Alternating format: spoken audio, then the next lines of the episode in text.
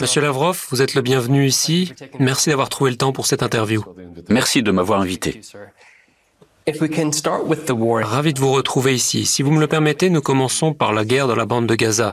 Elle est déjà entrée dans sa cinquième semaine. Des milliers de personnes ont été tuées. Le nombre de blessés augmente chaque jour. Comment le ministère russe des Affaires étrangères voit-il son rôle dans la cessation des hostilités? Il y a plusieurs aspects à ce problème, à cette crise. L'objectif immédiat consiste à arrêter les hostilités, à arrêter toute activité militaire, ainsi que prendre des mesures afin de résoudre les problèmes humanitaires qui sont observés dans tous les domaines. C'est le premier pas qui est absolument nécessaire. Nous avons appelé à cela dès que nous avons appris la réaction israélienne au massacre du 7 octobre. Nous condamnons fermement ce que le Hamas a fait et dans le même temps, nous appelons à une riposte mesurée en pleine conformité au droit humanitaire international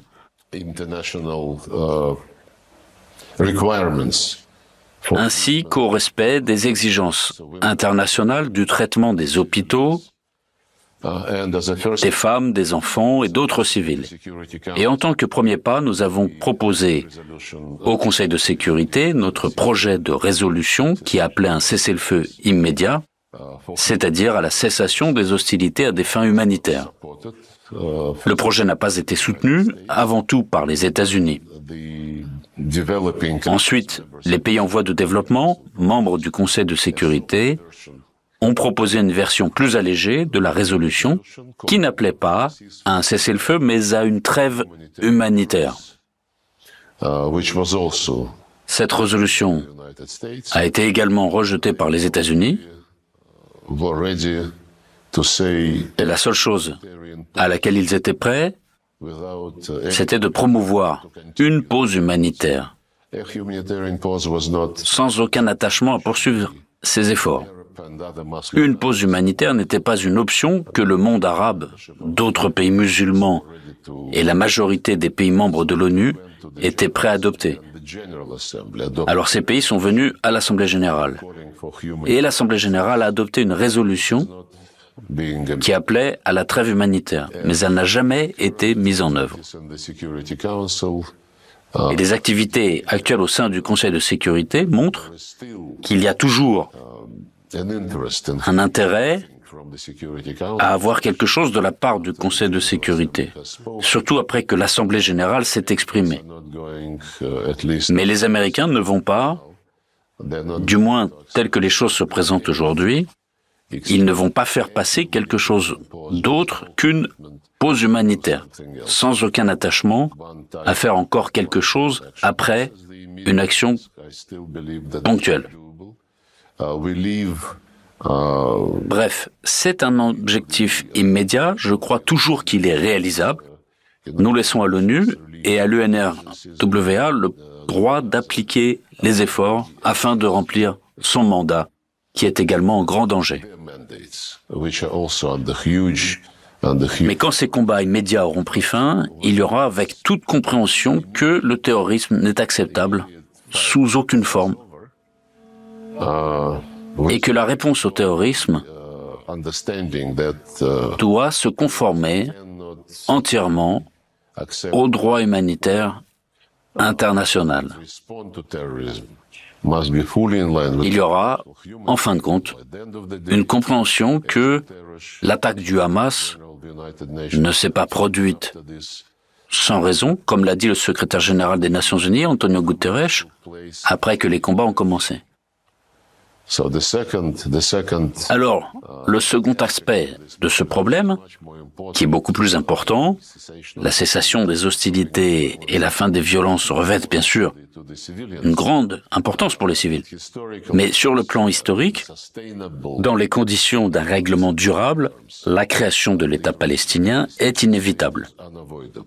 Et la plupart des discussions sur l'avenir de la bande de Gaza évitent de se focaliser sur la mise en œuvre des résolutions du Conseil de sécurité sur la création de l'État palestinien à côté d'Israël, qui vivent en paix et en sécurité et qui coexistent avec Israël dans la paix et la sécurité. Selon ces résolutions, les frontières de la Palestine doivent être telles qu'en 1967 avec une capitale à Jérusalem-Est. Tout cela n'a jamais été rejeté par les Nations Unies. Permettez-moi de revenir à ce que vous venez de dire. Les deux projets de résolution proposés par la Russie ont été rejetés par les États-Unis, qui y ont opposé leur veto. Selon vous, c'est parce que Washington n'était pas d'accord avec le contenu de ces résolutions, ou plutôt parce qu'il rejetait simplement tout ce que proposait la Russie Les deux, je pense. Bien sûr, aujourd'hui, Washington est fortement idéologisé et tout ce qui est fait par la Russie est considéré comme un acte hostile, une initiative hostile. Mais en substance, dans la pratique, Washington ne veut pas lier les mains à Israël. Les États-Unis coopèrent avec les Israéliens, je le sais, en essayant de les persuader d'être plus flexibles. Concernant non seulement les livraisons d'aide humanitaire, de médicaments et d'autres produits essentiels au fonctionnement des hôpitaux, mais aussi l'évacuation des étrangers de la bande de Gaza. Mais la raison clé, à mon avis, c'est parce que Washington ne veut pas arrêter ça selon des modalités qui ne plairont pas à Israël. La possibilité que le conflit s'élargisse au-delà de ses frontières régionales semble être une préoccupation croissante. Certains s'attendent à ce que les États-Unis affrontent l'Iran, pensant que Moscou apportera ensuite son soutien à Téhéran. Quelles sont vos réflexions sur un tel scénario? Eh bien, je pense que les gens qui sortent ce genre de scénario veulent vraiment provoquer une crise plus grave. C'est peut-être ce que veulent les Américains. Mon président a récemment abordé la question de la situation internationale en donnant de nombreux exemples qui montrent que, normalement, chaque fois que les Américains arrivent dans une région de la planète, ils apportent le chaos qu'ils croient pouvoir gérer. Ils font des victimes parmi les civils. Je ne veux même pas évoquer ici le Vietnam. Afghanistan, Irak, Libye, Syrie. Aucun de ces endroits où ils ont déclaré vouloir instaurer la démocratie, aucun de ces endroits n'est mieux loti lorsqu'ils y interviennent sous un faux prétexte, comme c'est souvent le cas, et comme ce fut le cas en Irak. Je crois que ni l'Iran, ni le Liban ne veulent s'impliquer dans cette crise. Ils ont certainement le Hezbollah au Liban, une organisation qui se consacre à la défense de la cause palestinienne, de la cause des Arabes au Proche-Orient et ils échangent de temps en temps des tirs sporadiques avec les Israéliens, mais c'était le cas même avant le 7 octobre. Et la résolution 1701, qui détermine le régime au Liban en termes de position militaire et politique, a été violée à la fois par le Hezbollah et par les Israéliens à plusieurs reprises. Mais le Liban n'a pas d'appétit, pour autant que je puisse en juger d'après la récente déclaration du chef du Hezbollah, Nasrallah. Il n'a d'appétit ni pour aucune grande guerre, à moins qu'elle ne soit provoquée, à moins que Gaza ne soit plus considéré comme un endroit où les Palestiniens doivent continuer à vivre. Et je ne vois pas non plus d'appétit de l'Iran. Oui, les Américains disent que certains groupes armés pro-iraniens en Syrie et en Irak tentent d'attaquer des sites militaires américains. C'est rapporté par les médias.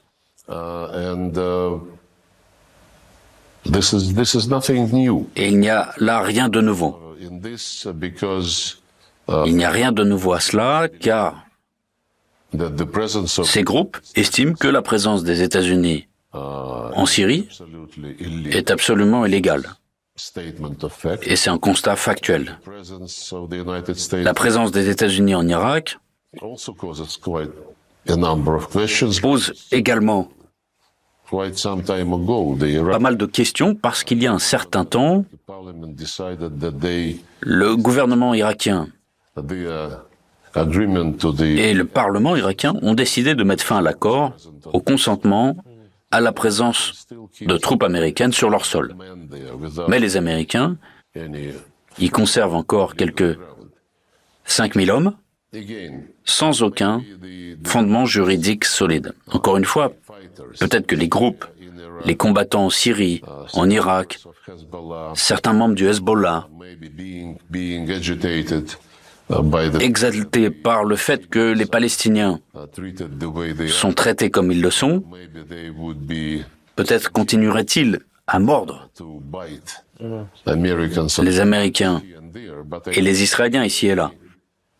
Mais je ne vois aucune disposition, aucun appétit, ni en Iran, ni dans aucun autre pays arabe, pour une grande guerre dans la région. Le problème est que si cette retenue va être considérée comme une faiblesse et comme un feu vert pour tout faire à Gaza, ce serait une énorme erreur. Depuis le début du conflit, les relations entre Israël et différents pays évoluent de manière variée. Certains ont rompu leurs liens avec Tel Aviv, tandis que d'autres renforcent leur coopération. Quelle est la position de Moscou? Au cours des 30 dernières années, nous n'avons jamais cherché à amoindrir l'importance des bonnes relations avec Israël, ni celle des bonnes relations avec les pays arabes voisins. Nous avons joué un rôle dans la promotion de la paix sur la base de la décision définitive pour le Moyen-Orient en vigueur des résolutions et décisions des Nations Unies. Nous sommes membres du quartet pour le Moyen-Orient. Nous le demeurons depuis le lancement de cette structure. C'est le seul groupe à être officiellement reconnu par le Conseil de sécurité et à jouir d'un mandat de médiation. Nous avons également co-créé la feuille de route qui prévoyait des gestes concrets afin d'établir un État palestinien viable et sécurisé dans un délai de quelques 15 mois. Cette résolution consensuelle n'a jamais été mise en œuvre. En 2007, si je ne me trompe, nous avons avancé une autre initiative dans notre objectif d'essayer de mettre à jour la feuille de route, de donner une impulsion aux négociations directes. Nous avons proposé de tenir à Moscou une conférence sur la normalisation israélo-palestinienne sur la création de l'État palestinien. Cette initiative a également bénéficié d'un soutien unanime sous forme d'une résolution au sein de l'ONU, mais n'a jamais été réalisée. Vous savez, on comprenait toujours, et le président Poutine d'ailleurs lors de ses visites en Israël, ou quand il accueille ses homologues israéliens à Moscou, il souligne toujours que, même avant de devenir président, il avait travaillé à Saint-Pétersbourg, il avait des contacts professionnels avec des Israéliens, et il dit donc, dès que j'ai vu Israël, sa géographie, j'ai immédiatement compris pourquoi la sécurité absolue était tellement importante pour Israël? C'est dès le début qu'il a une telle conviction. Jamais il n'a laissé entendre que nous sous-évaluions l'importance que la sécurité revêt pour l'État hébreu. D'autant plus que l'Union soviétique elle-même a aussi participé à la création de l'État d'Israël, tout comme à sa protection, au moyen d'armes, de matériel, d'hommes. Car après l'annonce de l'établissement de l'État indépendant d'Israël, il s'est trouvé immédiatement menacé. Nous avons toujours attiré l'attention là-dessus. En même temps, nous avons une position que nous faisons savoir au gouvernement israélien. Notre position est qu'on ne peut pas s'acheter la sécurité dont on a besoin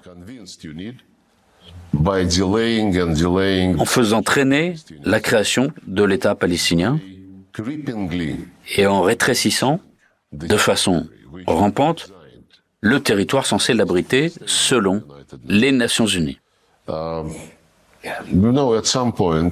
À une certaine étape, j'ai eu l'impression qu'on s'était très bien rapproché. En 2016, la dernière année de l'administration d'Obama, à l'été 2016, il n'y a pas de grand secret ici. Je pense, le président Netanyahou a appelé le président Poutine pour dire qu'il souhaiterait entamer des négociations directes avec le président Abbas sous réserve qu'il n'y ait pas de conditions préalables. Les Palestiniens à l'époque étaient très attristés par l'activité israélienne en matière de colonies qui s'étendait. Des habitations de Palestiniens et sur le territoire palestinien étaient détruites. Des familles faisaient l'objet d'expulsions forcées. Les Palestiniens exigeaient donc une condition préalable, en stipulant que cette pratique devait prendre fin. Quand Netanyahou a demandé au président Poutine de transmettre sa volonté de lancer des négociations directes sans condition préalable, le président Poutine a appelé Abbas pour lui faire part de ce message. Abbas a dit, puisque cela vient de vous, vous qui êtes un bon ami, j'accepte la proposition, exceptionnellement et par respect. C'était en août-septembre 2016. Fixons une date, en septembre 2016. Nous en avons immédiatement informé l'administration du Premier ministre Netanyahou Rien ne s'est produit après. À mon avis, il y avait tant d'occasions, des occasions ratées. Il y avait tant de moments où l'entente semblait si proche, tant de tentatives de repartir du bon pied. Vous savez, c'est devenu une sorte de tradition des deux côtés. La position palestinienne a également subi des évolutions. C'est regrettable, mais nous continuons à entretenir nos rapports avec les deux parties. À la suite des attentats du 7 octobre, Poutine a échangé avec Netanyahou, avec Abbas, avec d'autres chefs d'État arabes. Hier même, il a parlé au président égyptien Al-Sisi. Nous poursuivons nos contacts au niveau des ministères. J'ai eu des conversations avec mes homologues du Qatar, des Émirats arabes unis, d'Arabie saoudite. Nous continuons à œuvrer pour atteindre notre objectif primordial qui est la cessation des hostilités pour raisons humanitaires. Après, il faudra respirer calmement et penser à la manière dont on va reconstruire la bande de Gaza. Penser comment on fera pour que personne ne soit chassé de la région. Qu'il n'y ait pas de déplacement de ceux qui vivaient vers l'Égypte, vers la Jordanie, car cela préoccupe nos amis égyptiens et jordaniens. Sans dire que tout cela détruirait toutes les résolutions du Conseil de sécurité fait partie de la Palestine avec la Cisjordanie.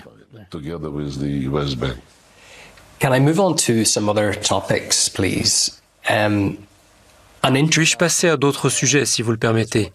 Certains ont qualifié la Russie, face aux sanctions, de paria international. Le mois dernier, le forum Une ceinture, une route a eu lieu en Chine.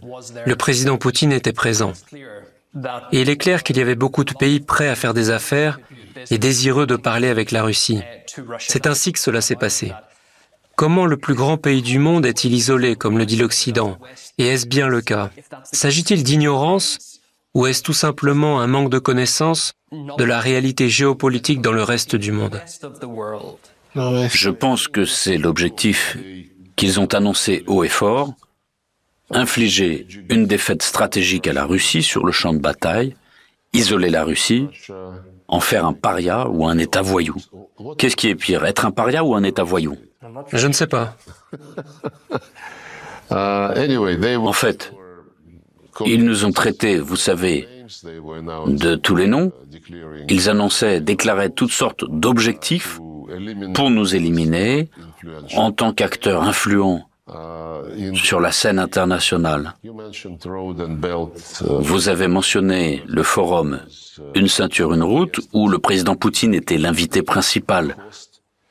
Et a pris la parole immédiatement après l'autre, le président chinois, un sommet du G20, un sommet des BRICS, de nombreuses autres rencontres auxquelles la Russie a participé sans que ses droits ne soient restreints. Au contraire, lors du sommet du G20 à New Delhi, une déclaration a été adoptée par consensus qui ne condamne pas la Russie et qui ne mentionne même pas la Russie lorsqu'elle parle de l'Ukraine et d'autres conflits dans le monde dont l'Occident n'a pas voulu parler. Ils voulaient et veulent toujours ukrainiser chaque ordre du jour de chaque forum international. Et cela n'allait jamais marquer, et cela ne marche déjà pas aujourd'hui. Les pays de la majorité mondiale, les pays du Sud, ne veulent pas permettre à l'Occident de continuer à résoudre seul chaque problème sur cette planète dans son propre intérêt. Pourrait-on dire également que cela s'est manifesté lors du sommet Russie-Afrique de cette année à Saint-Pétersbourg? Oui. Dans cette optique, de nombreux analystes ont déclaré qu'il s'agissait de l'un des principaux sommets internationaux de l'année. Quel impact cela a-t-il eu sur les relations russo-africaines? Et comment voyez-vous le progrès de ces relations, ces liens? Quel est l'objectif pour la Russie? C'était le deuxième sommet Russie-Afrique. Le tout premier a été organisé en octobre 2019 à Sochi. Ensuite, vous savez, le coronavirus est intervenu. Et nous n'avons pas pu convoquer le deuxième comme nous l'avions prévu. Mais cette année, c'est devenu possible. 48 pays représentés sur 50, 27 d'entre eux au plus haut niveau, c'est-à-dire que c'était des présidents ou des premiers ministres. La participation était très bonne. Et les débats étaient très intéressants. Le débat a montré le réveil de l'Afrique, bien que l'Afrique se soit réveillée du colonialisme il y a longtemps. Mais le sujet le plus discuté au sommet était que l'Afrique ne souhaite plus être un continent très riche qui ne profite pas des richesses qu'elle possède, comme c'était le cas à l'époque coloniale, lorsque la plupart des ressources étaient pompées et exportées, brutes, vers les pays développés, puis transformées et vendues avec d'énormes profits. En fait, le président ougandais Museveni a donné l'exemple du marché mondial du café. Il a estimé le volume de ce marché, ce qui est confirmé, je pense, par l'Organisation internationale du café, à quelques 460 milliards de dollars. C'est énorme. Dont l'Afrique tire moins de 30 milliards de dollars en vendant des graines sans même les torréfier. Tout ce qui concerne le traitement se fait ailleurs.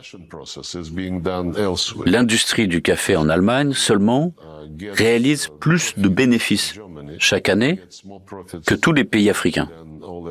C'est ce qui les dérange. Ils disent qu'ils ne veulent pas simplement bénéficier d'un régime de libre-échange pour vendre leurs matières premières et leurs ressources naturelles. Ils veulent que la technologie soit amenée là-bas.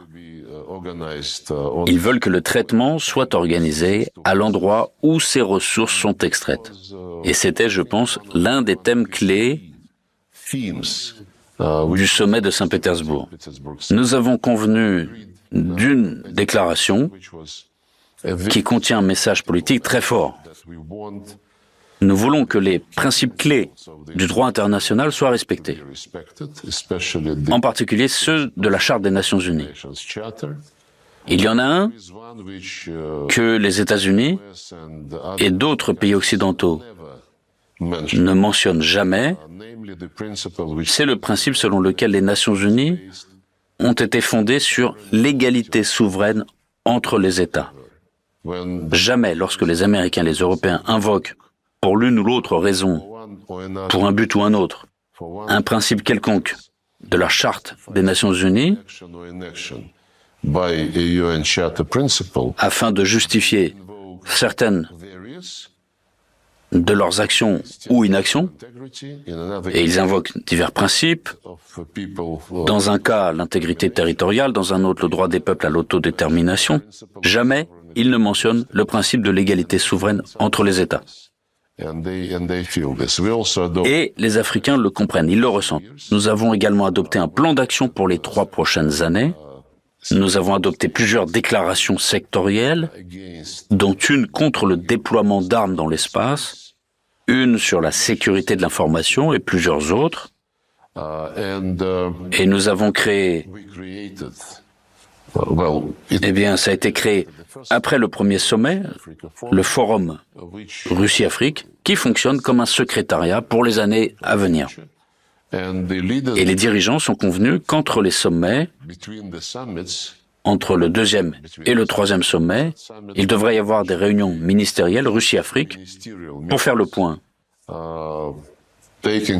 sur ce qui a été fait et ce qui est nécessaire pour réaliser les objectifs fixés par les présidents et les premiers ministres.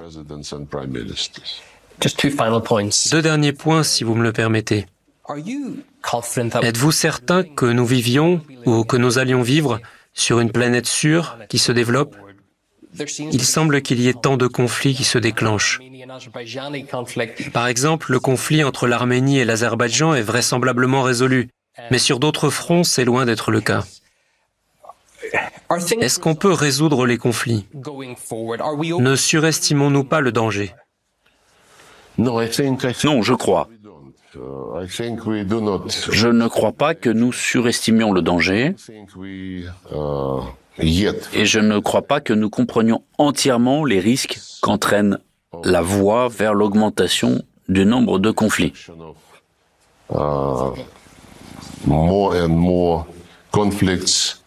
Vous avez mentionné le Caucase. Les Américains et les Européens essayent d'enfoncer un coin entre la Russie et l'Asie centrale. Ils voudraient soutenir ce chaos en espérant le contrôler au Moyen-Orient. Et c'est la région où ils n'avaient pas de réels intérêts depuis longtemps. Là, il semble que la situation s'intensifie, les Américains voulant se focaliser, mettre leur grappin sur l'Asie centrale. Oui, tout à fait. Le continent eurasiatique, en particulier sa partie asiatique, devient une locomotive de l'économie mondiale. Les structures d'intégration qui existent en Eurasie ont établi des liens étroits entre elles. La communauté économique eurasiatique avec l'organisation de coopération de Shanghai, la communauté économique eurasiatique et l'organisation de coopération de Shanghai avec l'ASEAN, la communauté économique eurasiatique a signé un accord intergouvernemental avec la Chine sur la concertation des projets de la communauté économique eurasiatique avec l'initiative Une ceinture, une route. Il y a quelques années, bien avant la crise actuelle, le président Poutine avait proposé que cette coopération naturelle et ces processus de coopération naturelle puissent être promus sans imposer de date limite et d'objectifs artificiels. Selon lui, il fallait leur permettre de comprendre, en se parlant, en coopérant, où ils avaient des avantages comparables et comment organiser une division du travail volontaire et profitable pour chacun. Appelons-le le grand partenariat eurasiatique, avait dit Vladimir Poutine. Et il avait souligné, et nous continuons à le faire jusqu'à présent, que ce partenariat devait être ouvert à tous les pays et à toutes les organisations situées sur le continent européen. Il doit laisser la porte ouverte à ceux qui se croient les maîtres de l'univers. Quand ils retrouveront la modestie, peut-être comprendront-ils l'importance de l'égalité, du respect mutuel, de la coopération mutuellement avantageuse. Si cela a lieu, nous verrons ce qu'ils peuvent nous proposer. Avec un détour, cela me ramène à ma dernière question. Joe Biden a récemment déclaré que la mission de Washington était de construire un nouvel ordre mondial pour, je cite, l'humanité. Comment jugez-vous ces propos? C'est un complexe de supériorité et un manque d'analyse de la situation. L'Occident tirait les ficelles du monde depuis plus de 500 ans, plus de cinq siècles. Cette époque est révolue. Cela prendra du temps pour remplacer cette époque par la multipolarité qui commence déjà à prendre forme parce que de nouveaux centres de croissance économique, de puissance financière, d'influence politique, de puissance militaire, de nouveaux centres sont apparus. La Chine, l'Iran, l'Inde, les pays du Golfe, les groupements d'intégration latino-américains, y compris la CELAC, ils veulent tous un meilleur rôle.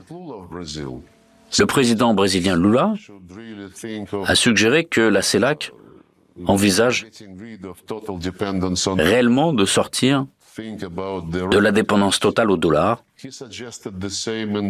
Ils pensent à leur propre monnaie.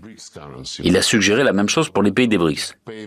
Il ne s'agit pas de la devise des BRICS, mais de réfléchir à des plateformes de paiement alternatives à cause de la façon dont les Américains abusent du rôle du dollar avec les sanctions unilatérales annulant du jour au lendemain tous les principes sur lesquels ils fondaient leur modèle de mondialisation, en invitant tout le monde à les rejoindre. La présomption d'innocence, la protection, l'inviolabilité de la propriété privée et de la propriété en général, le libre-échange. Regardez ce qu'ils ont fait à l'OMC. Dès que la Chine a commencé à dominer le commerce et les investissements mondiaux, et que la Chine a commencé à devancer les États-Unis sur le terrain créé par les Américains eux-mêmes, l'organe de règlement des différends de l'OMC a été immédiatement paralysé. Et il l'est toujours. Ainsi, les Américains inventent des règles et insistent pour que tout le monde les suive, tant que ces règles servent les intérêts américains. Dès que d'autres pays deviennent un peu plus efficaces que les États-Unis eux-mêmes, les règles sont modifiées. Je pense que c'est ce que le président Biden avait à l'esprit. Parce que l'époque post-guerre froide, qui semblait être la fin de l'histoire, mais s'est avéré ne pas l'être, cette époque touche à sa fin en raison de ces nouveaux centres mondiaux de pouvoir et d'influence économique, militaire et politique. Le processus de formation du nouvel ordre mondial prendra du temps. Ça pourrait être une ère historique entière. La chose essentielle, c'est que les gens disent qu'il faut oublier l'ONU et qu'elle ne remplit pas ses fonctions. La réforme des Nations Unies est une nécessité, ne serait-ce que parce que la multipolarité a amené à des positions clés de nombreux nouveaux acteurs qui ne sont pas représentés aujourd'hui au Conseil de sécurité en tant que membres permanents. Et il y a des pays que nous soutenons comme candidats très forts, tels que l'Inde et le Brésil par exemple, et l'Afrique également. Parallèlement à l'Inde et au Brésil, qui sont considérés comme candidats, les intérêts de l'Afrique doivent être pris en compte dans le lot. Le seul problème du Conseil de sécurité est la surreprésentation de l'Occident. Six pays sur quinze sont des pays occidentaux. Ce sont principalement des membres de l'OTAN et d'autres alliés des États-Unis. Il ne s'agit pas d'ajouter de nouveaux sièges permanents pour les pays occidentaux, mais pour les pays africains, asiatiques et latino-américains, qui doivent être inclus. Mais mon dernier point est que ce que Joe Biden voulait dire, en annonçant le travail sur un nouvel ordre pour toute l'humanité, était encore une fois l'aveu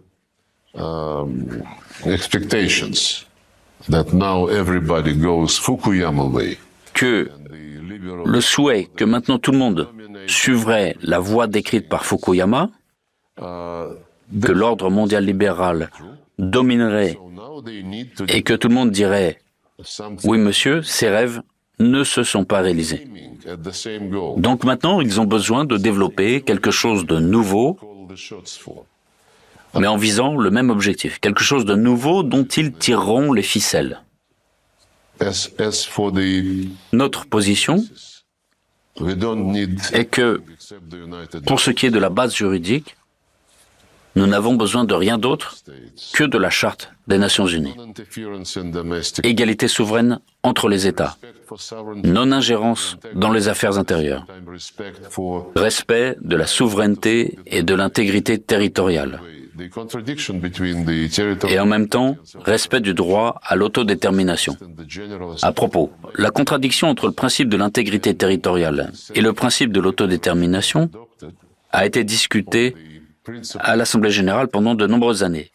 En 1970, une déclaration a été adoptée sur les principes de la charte en tant que base des relations inter-étatiques. Dès lors, personne n'a jamais mis en doute cette déclaration. Et sur cette prétendue contradiction en particulier, la déclaration stipulait que tout le monde doit respecter l'intégrité territoriale des États dont les gouvernements respectent le principe de l'autodétermination des peuples et qui, par cela, représentent l'ensemble de la population vivant sur un territoire donné. Autrement dit, je ne pense pas qu'on puisse dire qu'après le coup d'État de 2014 et l'arrivée des néo-nazis au pouvoir, et dont la première déclaration était de rejeter le statut de la langue russe en Ukraine, je ne pense pas que ces gens représentaient les habitants de la Crimée et de l'Est de l'Ukraine, où le russe était la langue de la vie quotidienne, de l'enseignement, de l'art, des médias et ainsi de suite. Donc tous ces principes sont là. L'essentiel est de nous assurer qu'ils sont appliqués dans la vie réelle et avec un système multipolaire qui est objectivement en train de prendre forme avec davantage d'acteurs, le système serait plus durable. Et avec plus d'acteurs, il serait, à mon avis, plus facile d'appliquer les principes de la Charte des Nations Unies dans la vie réelle. Plus facile et plus efficace que de simplement compter sur les personnes qui usurpent le droit d'interpréter la Charte et qui imposent leurs propres règles aux autres. Monsieur le ministre des Affaires étrangères, merci pour votre franchise et pour votre temps. Merci.